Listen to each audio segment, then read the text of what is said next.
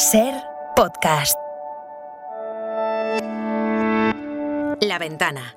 En Ser podcast. Pedro Sánchez ganaría las elecciones con el 100% de los votos según una encuesta hecha por Pedro Sánchez entre el personal de la Moncloa. Chus, ¿tú a quién vas a votar? ¿Al frijolito o al perro? Al perro, ¿no?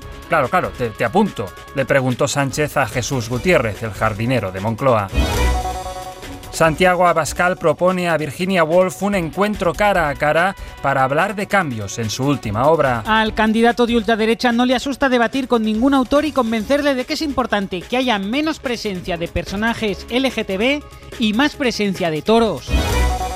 La AEMET recomienda, como cada verano, combatir las altas temperaturas votando a gente que no niegue el calentamiento global. A largo plazo eso es más importante incluso que hidratarse o que estar a la sombra en los picos de calor, dicen desde la Agencia Estatal de Meteorología.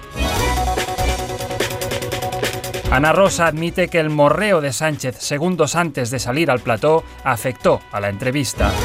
El CNI ficha como máxima responsable de seguridad informática a una señora que logró activar su firma digital en la web de Hacienda. Ayuso insiste en que Vox ya no existe y pide al gobierno que deje de asustar diciendo que la ultraderecha sigue viva. Almeida felicita a la Policía Municipal porque este año, durante el orgullo, ningún heterosexual se volvió gay. Desocupa exige la ocupación de Polonia. Una abuela consigue al fin crear un nieto nuevo con la carne que fue extirpando a los otros nietos a base de pellizcos. Sánchez estrena su presidencia europea exhumando el cadáver de Hitler.